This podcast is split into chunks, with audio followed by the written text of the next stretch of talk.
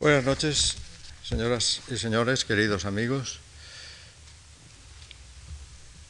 A mi modo de ver, las plataformas eh, nacionalistas con un respaldo auténticamente histórico, incuestionable, abrazadas por el actual Estado español, son, bueno, yo podría remontarme para apoyar esta idea, a los textos que les leí a ustedes en mi primera conferencia de este famoso Tomás Beltrán y Soler que he mencionado varias veces y que se refería precisamente a estos núcleos nacionales dentro de España.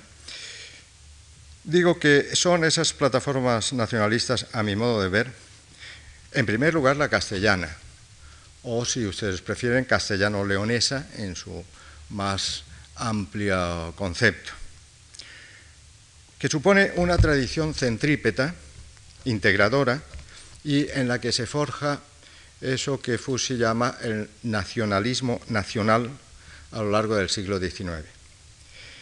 En segundo lugar, la catalana, que ya vimos que tiene su proyección sobre Levante y sobre Mallorca.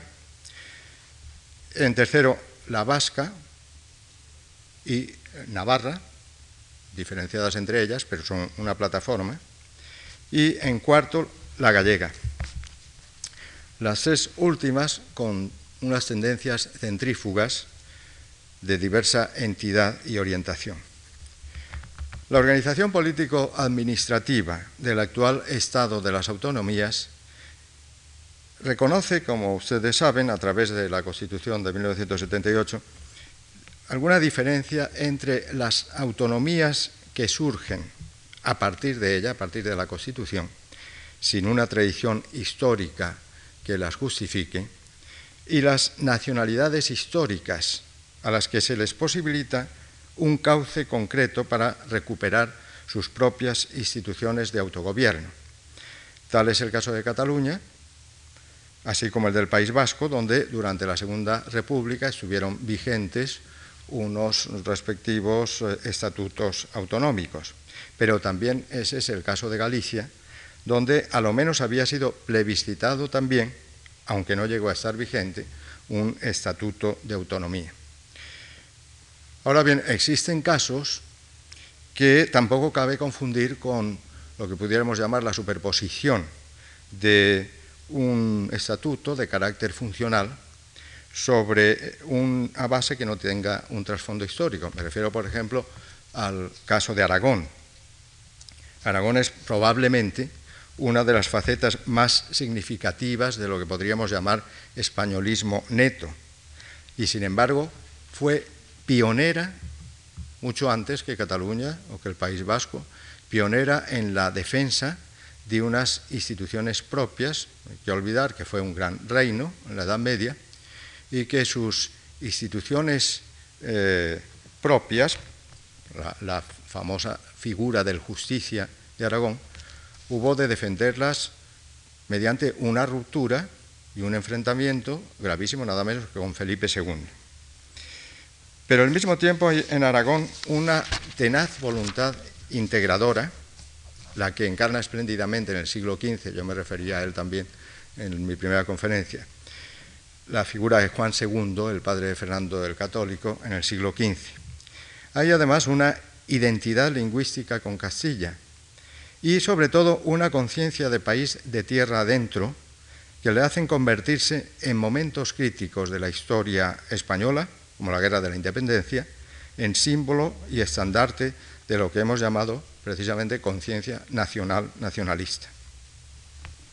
En cuanto a los casos de Valencia y Mallorca, que fueron reinos cristianos en la época medieval, en la Baja Edad Media, y tuvieron asimismo un trasfondo árabe en la etapa anterior, su voluntad diferenciadora, bien definida en nuestro tiempo, es más bien, ahora, la réplica a la pretensión asimiladora y absorbente de Cataluña, más bien réplica a esta pretensión asimilista catalana, que al centralismo castellano lo cual no resta nada a su robusta personalidad, respaldada incluso por una brillante tradición literaria eh, en lengua vernácula. El valencianismo del Rat Penat tuvo escaso vuelo a principios de siglo. Estaba prácticamente contrarrestado por la corriente blasquista republicana y por la corriente anarquista.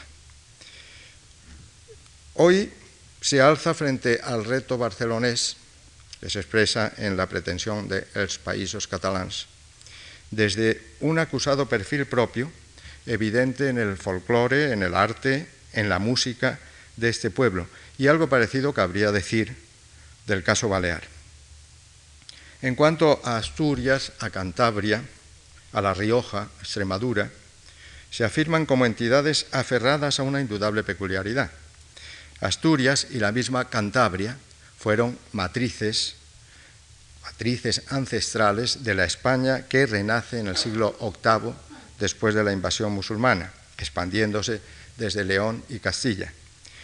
Extremadura es un limes entre eh, Castilla y Al-Ándalus, un limes que encuentra campo abierto para, definirse, para definir su fibra humana en la inmensidad de América a partir del siglo XVI.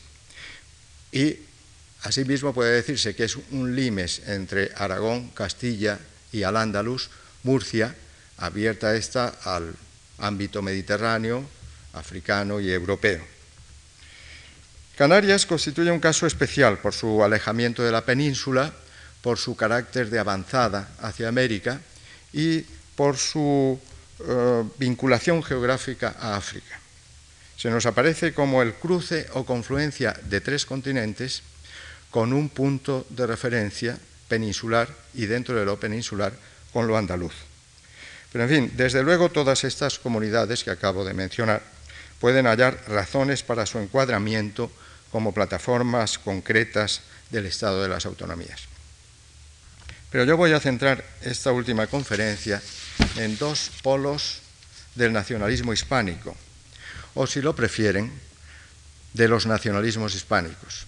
Galicia, con un trasfondo histórico de vieja fecha, tan vieja como pueda ser el de Cataluña o el de Vasconia, y con una lengua en la que se apoya su entidad, y Andalucía, que es de hecho un último desdoblamiento de Castilla, pero sobre los pozos de una vieja tradición vinculada a la cultura árabe después de haber sido una de las plataformas decisivas para la romanización de la península. Resulta tentador, ciertamente, abordar de modo simultáneo esos dos polos, el gallego y el andaluz, en los que se dan elementos indudables de contraste, de diferenciación, pero también sustratos profundos de coincidencia. Vuelvo sobre mi primera conferencia. Recuerdan ustedes que yo empecé hablándoles, hice una especie de glosa del ensayo interpretativo de Marías, ese libro que se titula eh, el, libro España Inteligible. Recuerden ustedes que Marías dice en ese libro una cosa que es muy acertada. Dice, bueno, esto que ahora se, se dice tanto de que, bueno, España entra en Europa. España no tiene necesidad de entrar en Europa porque ha sido siempre Europa. Y no solamente ha sido siempre Europa, sino que es el único país de Europa que ha tenido que luchar durante casi un milenio para afirmarse en Europa, para seguir siendo Europa. Esa voluntad europeísta se ha mantenido siempre. Yo comentaba esto porque me parece efectivamente es una visión acertada. Lo único que yo encontraba un poco marginado por Marías es el hecho de que efectivamente eso es cierto, pero también es cierto de que a lo largo de muchos siglos una gran parte de España permanece eh, sumida en un círculo cultural, eh, religioso, eh, étnico incluso, que no corresponde al de sus propias raíces orgánicas es el, mundo islámico, el mundo musulmán. Y esto tiene indudablemente una trascendencia muy grande, no solamente para el desarrollo de la España que durante más tiempo queda vinculada eh, a ese círculo exótico, sino también para la configuración y el desarrollo de la otra España que antes se libera. Pues bien, la avanzada de la occidentalidad europea el faro que mantuvo vigente ante Europa la realidad de una Hispania cristiana fue Galicia, mientras que la vieja bética romana, Andalucía, lo llamó entonces al Andalus, se convertía en el gran enclave musulmán a lo largo de todo el medioevo. Galicia ha tenido siempre como símbolo configurador la tradición jacobea. Fue ante todo y sobre todo Santiago de Compostela, la meta del cordón umbilical de España con el occidente europeo en su finisterre. Incluso hoy pervive su resonancia emocional y emblemática en la Europa profunda. En este sentido, Galicia es, como Asturias Cantabria, lo más obstinadamente español y cristiano de la península.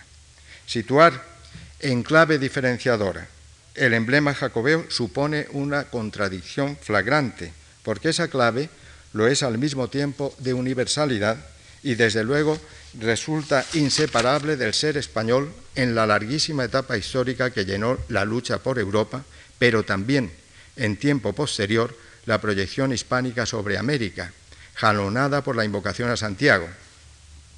Es decir, que al sembrar América de Santiago, desde el Caribe hasta eh, la costa sur del Pacífico, España no estaba apelando a un símbolo que le fuera ajeno. Imprimía en los nuevos horizontes que iba abarcando las que entendía como su más genuina seña de identidad. Andalucía, en cambio, se define, yo diría que simbólicamente, en la mezquita de Córdoba, que es, por otra parte, una síntesis histórica inigualable, desde su núcleo matriz, que es el viejo templo visigodo dedicado a San Vicente, a las grandes realizaciones plenamente orientales de la época de Abdalrahman III, de Al-Hakam II, de Almanzor, para llegar a la nave católica catedralicia abriéndose paso y conviviendo entre las viejas estructuras islámicas. Y algo así cabría decir de Granada y su Alhambra, el último bastión musulmán en España. Respuesta del refinamiento final de un arabismo en decadencia a las conquistas occidentales del Renacimiento que se harán presentes, incluso de forma impertinente, pero sin excluir lo arábigo, en el famoso palacio de Carlos V. De modo que se trata de dos polos de lo español. Lo primero, lo gallego, desde su tozuda intangibilidad occidentalista. Lo segundo, lo andaluz, como amalgama y síntesis de corrientes de Occidente, de Oriente, del Sur sobre las que prevalecerá en definitiva la universalidad del cristianismo y los frutos más lozanos de la cultura renacentista y barroca tamizada por la modalidad del temperamento español. Pero entre estos dos polos de divergente eh, singularidad, dentro de lo acusadamente hispánico, que no de otra forma hay que entender lo gallego y lo andaluz, se tienden líneas paralelas identificadoras Así, la vocación atlántica, que en Andalucía es vocación de primera hora, y que en Galicia se hace tradición sobre todo tras la emancipación de los grandes virreinatos. Y así también, y sobre todo, la réplica desde el punto de vista de una marginación social con razones económicas muy diversas, por ejemplo, los efectos del minifundio y de la articulación forera en Galicia, y los desequilibrios creados por el latifundio en Andalucía. Seguir el nacimiento y el despliegue del regionalismo y nacionalismo en Galicia y en Andalucía requiere, por lo pronto, tener muy presente que se trata de dos procesos en tiempo distinto.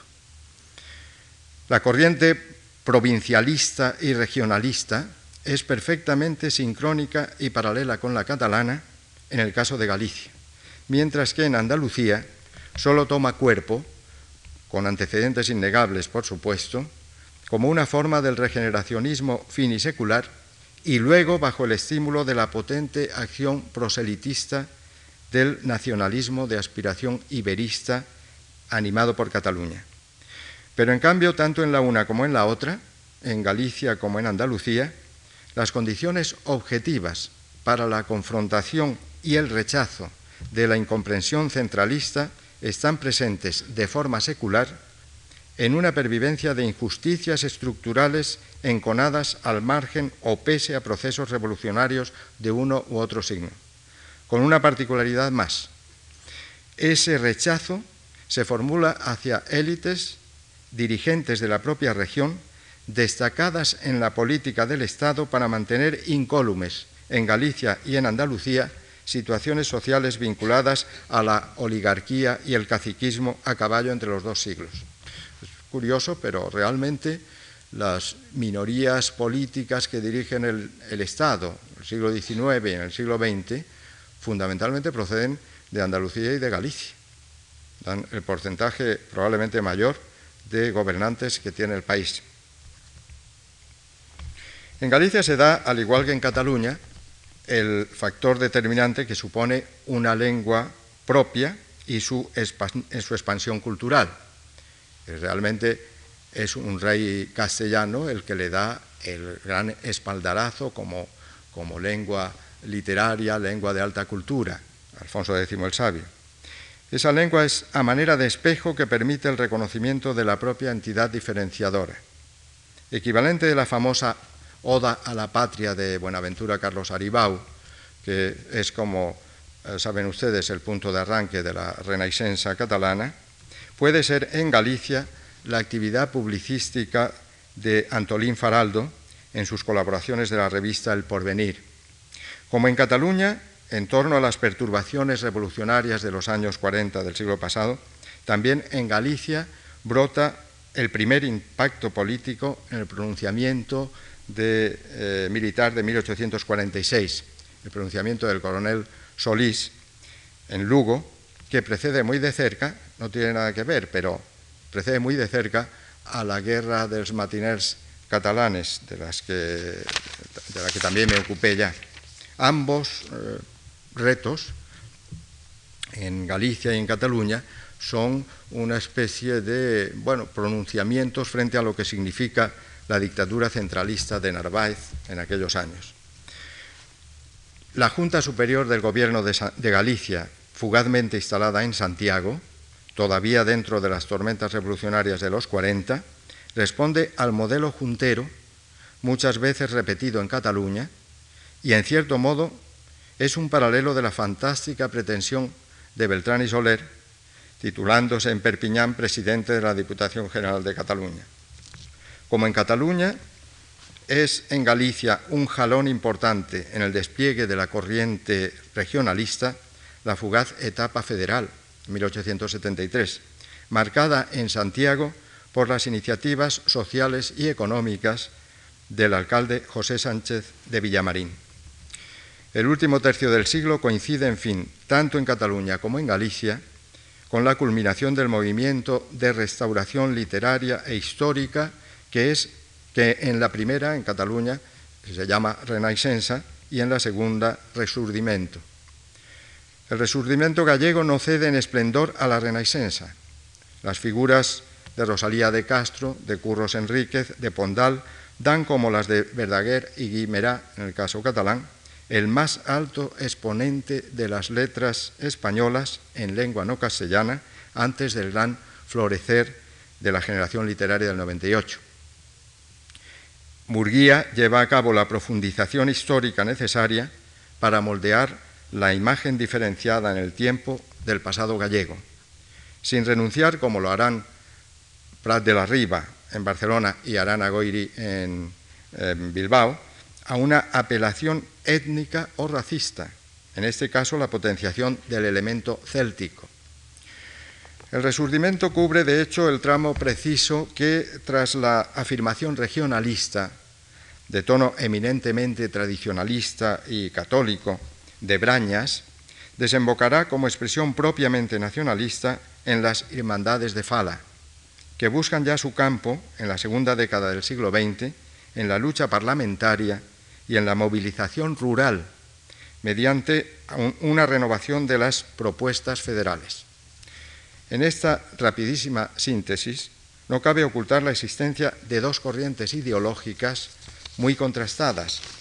La de inspiración tradicionalista, prerevolucionaria, que encarna la figura de Brañas, impregnado de un romanticismo nostálgico de la vieja sociedad hidalga en descomposición, y la liberal de base burguesa representada por Murguía. Aunque se mueve en un campo ideológico muy distinto y utilizando fundamentalmente y de una manera maravillosa la lengua castellana, el Valle Inclán de las sonatas, y concretamente de la sonata de otoño, refleja muy bien este tipo de mentalidad que impregna ese romanticismo nostálgico que aparece muy claro en la obra de Brañas.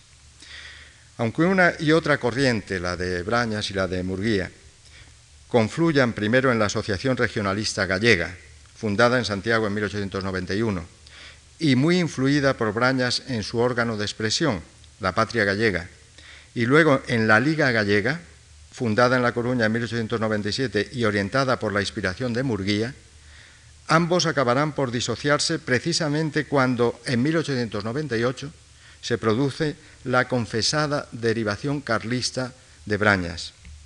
Pero en cualquier caso, incluso después de la muerte de este, en 1907, las reencarnaciones del galleguismo en fechas posteriores, por ejemplo la que reanima el estímulo catalán entre 1907 y 1908 y 1912 a través de la solidaridad gallega, que está muy al unísono con la solidaridad catalana de esos años, o la que brota ya con una definida pretensión nacionalista en las Hermandades de Fala a partir de 1916, la beta historicista, culturalista que animó el regionalismo de Brañas está presente, por ejemplo, en la posición de Vicente Risco, frente al pragmatismo político de Peña Novo.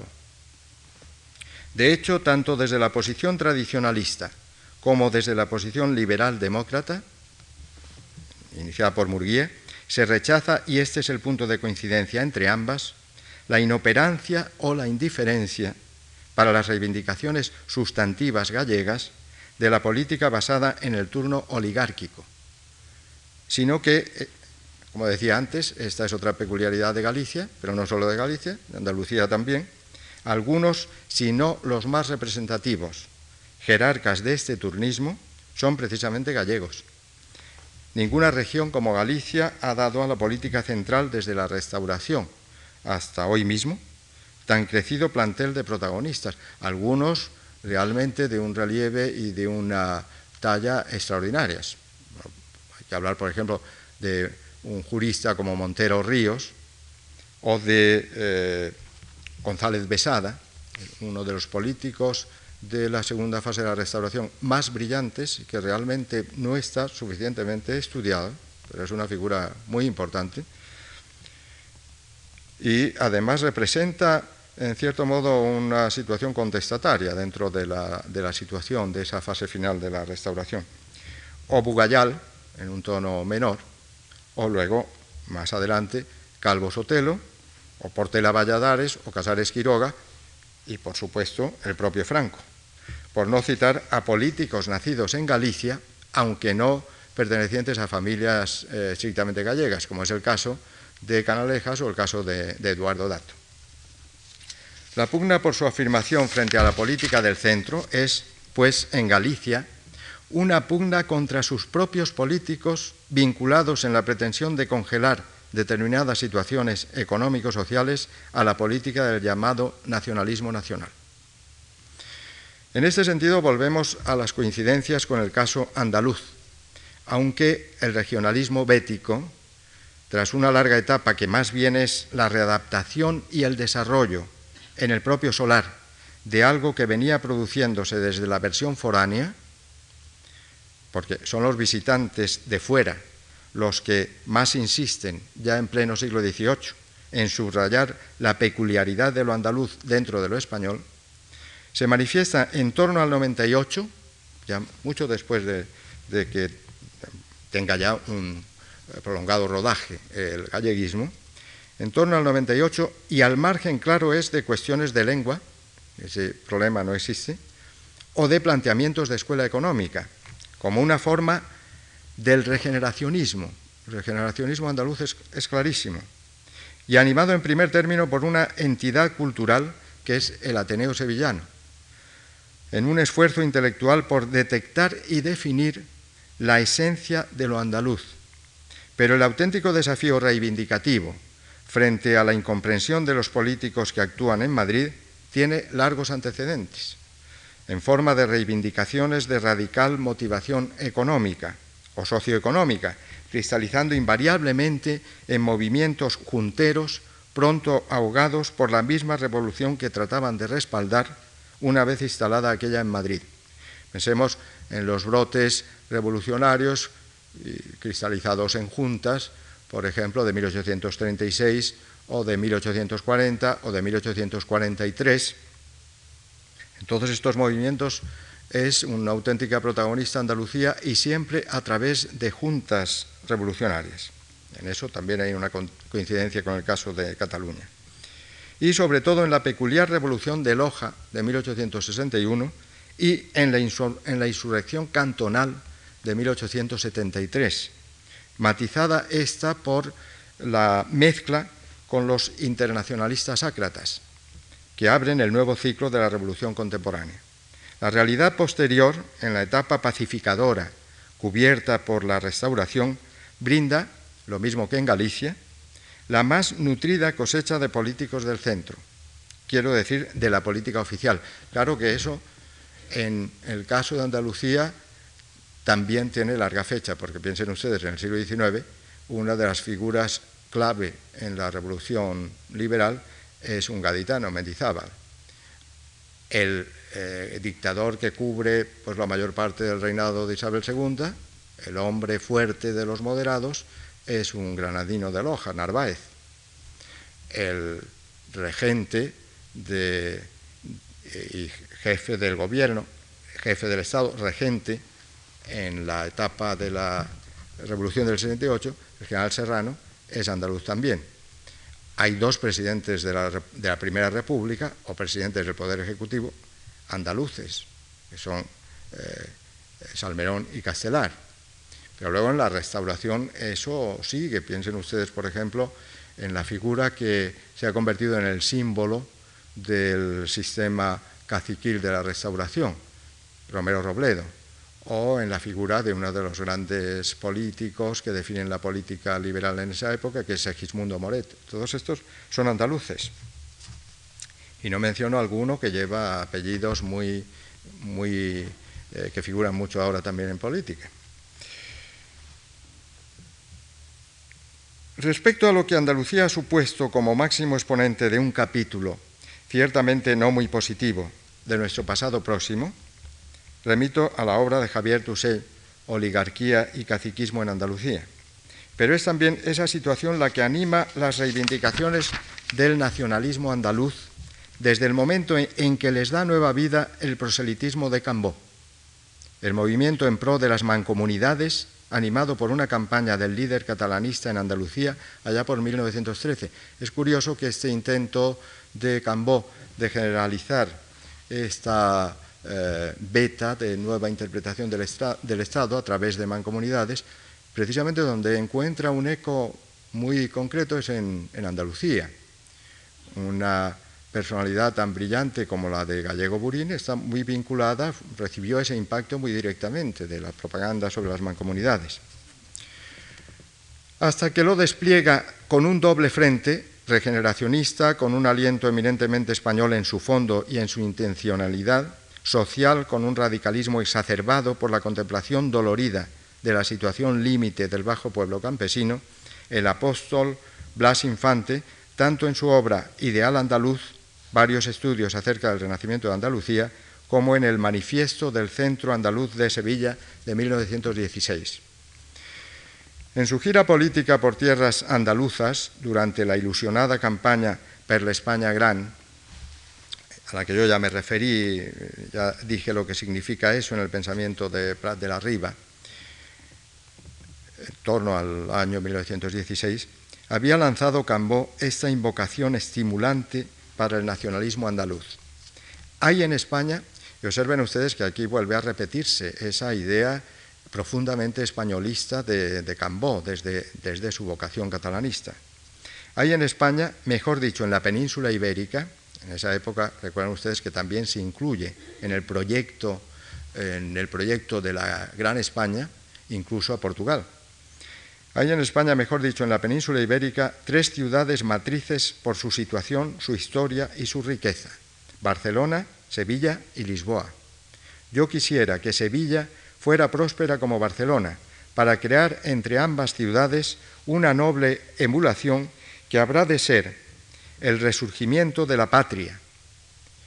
Quisiera que Andalucía acusara su personalidad con trazo vigoroso, con amor menos sentimental, más fuerte, que el regionalismo andaluz paralelo al catalán contribuyera con esto a encauzar la vida nacional por los rumbos que tiene que seguir para ser otra vez grande.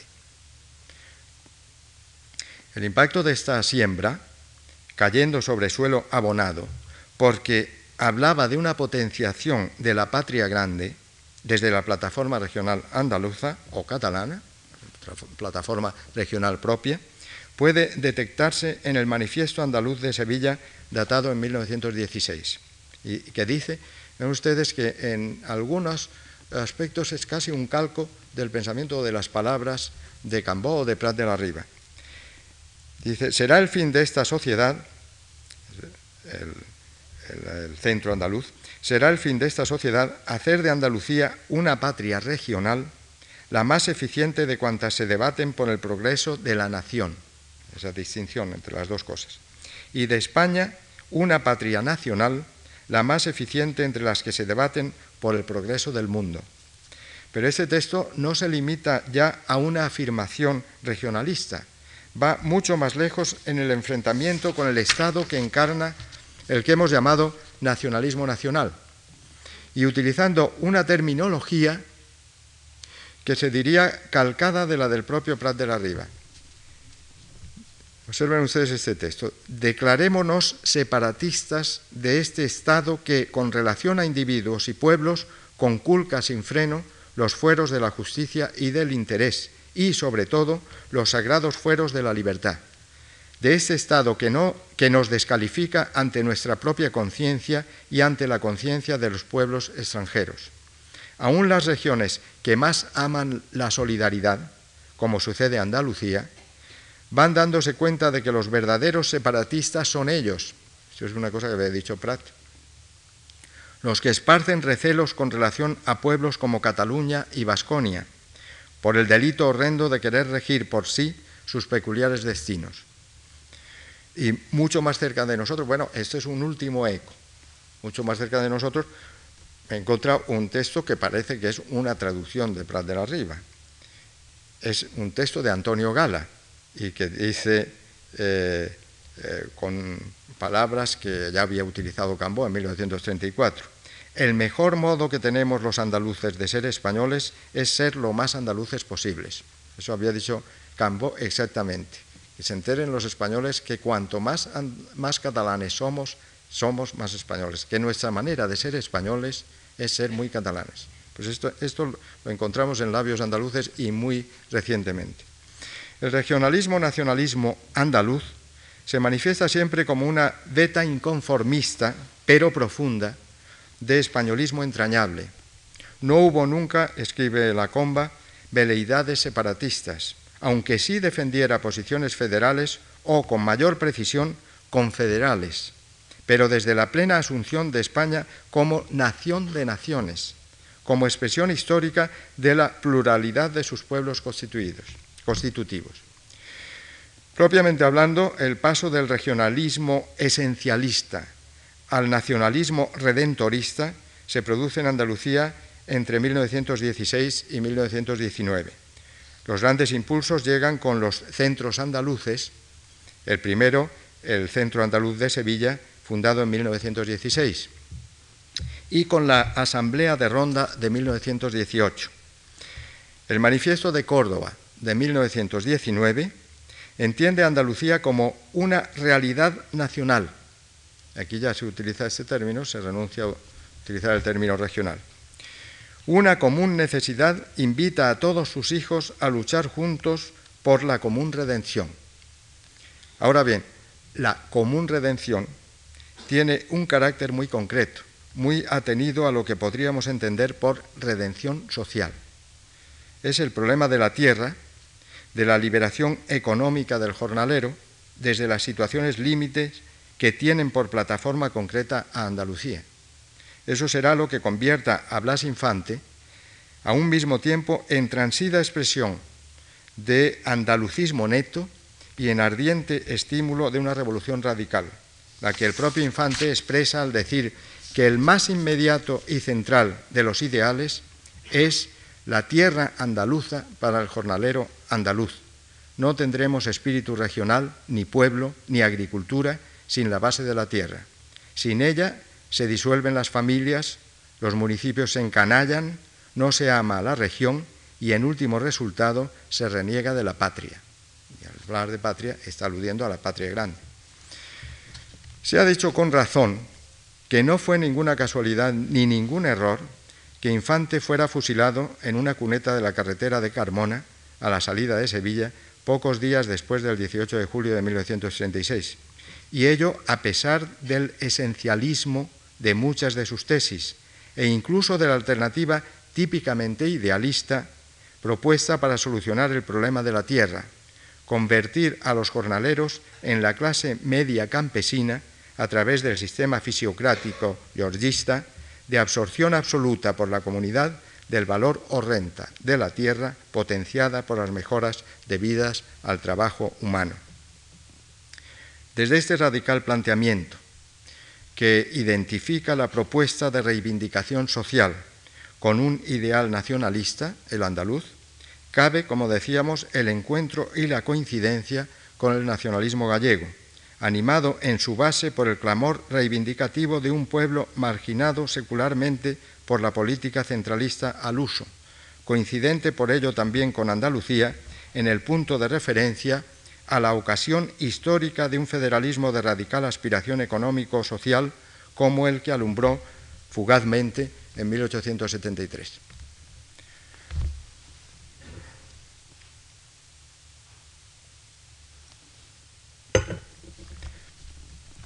No dispongo de tiempo para profundizar en mi análisis, pero pienso que tanto en el caso gallego como en el caso andaluz, la superación de las tensiones de uno u otro signo, encauzadas por la corriente nacionalista, está precisamente en el replanteamiento de la realidad española a través del Estado de las autonomías.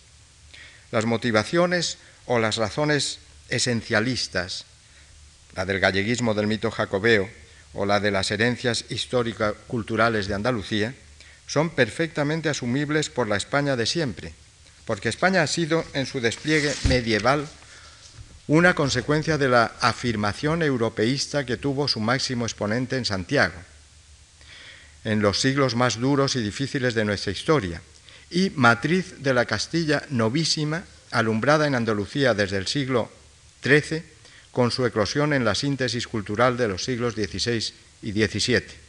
Tanto Galicia como Andalucía constituyen en este sentido facetas consustanciales con el ser real de España.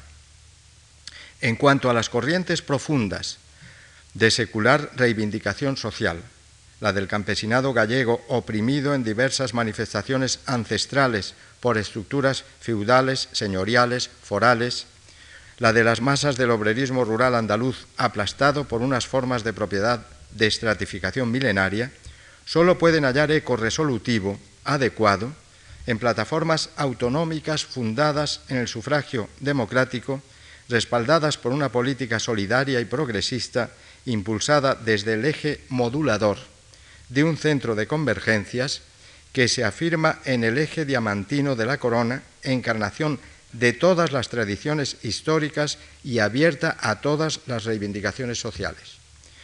Pero que yo apunte con optimismo, yo diría que no es que sea optimista, pero quiero ser optimista, que yo apunte con optimismo a esta realidad que muchos se obstinan en no ver, quizá porque la tienen demasiado cerca, eh, ante los ojos, no me oculta los peligros que pueden comprometer o frustrar, en el peor de los casos, cuanto ahora no sabemos apreciar. En primer lugar, el posible triunfo de los egoísmos particularistas sobre la solidaridad imprescindible para que las libertades autonómicas puedan afianzarse. A mí me resultó deprimente, se lo confieso a ustedes, en el famoso último debate general en las Cortes, a propósito de la última investidura, ver esgrimir como armas arrojadizas los resentimientos locales por la mayor o menor parcela presupuestaria lograda por unos o por otros, vueltos de espalda a las necesidades más evidentes y prioritarias requeridas por desniveles de base o por coyunturas concretas. Esa solidaridad solo es posible partiendo de la idea de que España no es una simple expresión convencional que toma forma en el Estado abstracto. La realidad profunda de España era algo evidente para los mismos reinos de la Reconquista cuando no existía el Estado español, una realidad nacional amplia cuya definición mejor, impuesta por las peculiaridades de nuestra historia, probablemente sea la de nación de naciones, porque la realidad española es una realidad facetada, en la que unidad y diversidad, vuelvo a lo que afirmé el primer día, constituyen factores irrenunciables. Unidad y diversidad que se producen como constantes a lo largo de toda nuestra historia. En los momentos de máxima fragmentación, cada vez que el Estado que encuadraba a los españoles en su conjunto se derrumbó ante un insólito reto exterior, la diversidad triunfó sobre la unidad, pero conservando una exacta conciencia unitaria. Ya durante el largo discurrir de siglos de la Reconquista, o ya en el breve tránsito de las juntas provinciales a la Junta Central en 1808. La articulación de estas facetas o de estas peculiaridades de lo español básico respondió o a un defectuoso esquema confederal, engendrador a la larga de insolidaridades nocivas, o a un exótico molde centralista parcialmente aplicado por los Borbones en el siglo XVIII y convertido en norma igualitaria revolucionariamente durante el liberalismo del siglo XIX. A las insolidaridades del siglo XVII se opuso la pretensión castellanizadora del siglo XVIII. Al asfixiante centralismo castellanizador del siglo XIX se le opusieron en réplica las afirmaciones regionalistas del siglo XX. Pero si fueron poco felices las fórmulas integradoras del siglo XV, del siglo XVIII, del siglo XIX, ello no implica una necesaria vuelta a la dispersión o una renuncia a lo irrenunciable, aquello que Ortega llamaba radical unidad de destino. Creo que el actual ordenamiento de unidad y diversidad en la España de las autonomías se ha atenido por primera vez a una fidelidad histórica auténtica. El retorno a fórmulas inquietantes, como la de la autodeterminación, lleva larvada la pretensión perturbadora de sustituir la historia íntegra por una parcela de historia, ignorar una parte de nuestro pasado común para reanudar un concreto pasado que se canceló en un momento del ayer o que solo ha existido como ideal, una fantasía ideal. Sería lo mismo que hacer abstracción de otra realidad básica que sigue desarrollándose a la manera de un organismo vivo, la sociedad en su conjunto, en sus implicaciones económicas, en sus articulaciones múltiples, en sus intereses efectivos. Decía Ortega y Gasset, todo extremismo fracasa inevitablemente porque consiste en excluir, en negar menos un punto todo el resto de la realidad vital.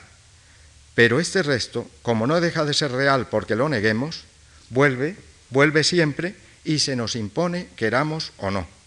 La historia de todo extremismo es de una monotonía verdaderamente triste.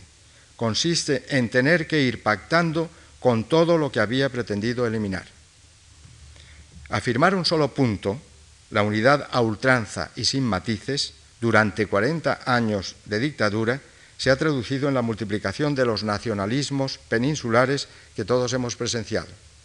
Negar tajantemente la unidad básica en nombre de la variedad que es su contrapartida podría abocarnos a un nuevo ciclo de perturbaciones sin horizonte, porque la historia es esa realidad que, según la frase de Ortega, acaba por imponerse, queramos o no. Gracias a Dios y gracias a ustedes por su paciencia.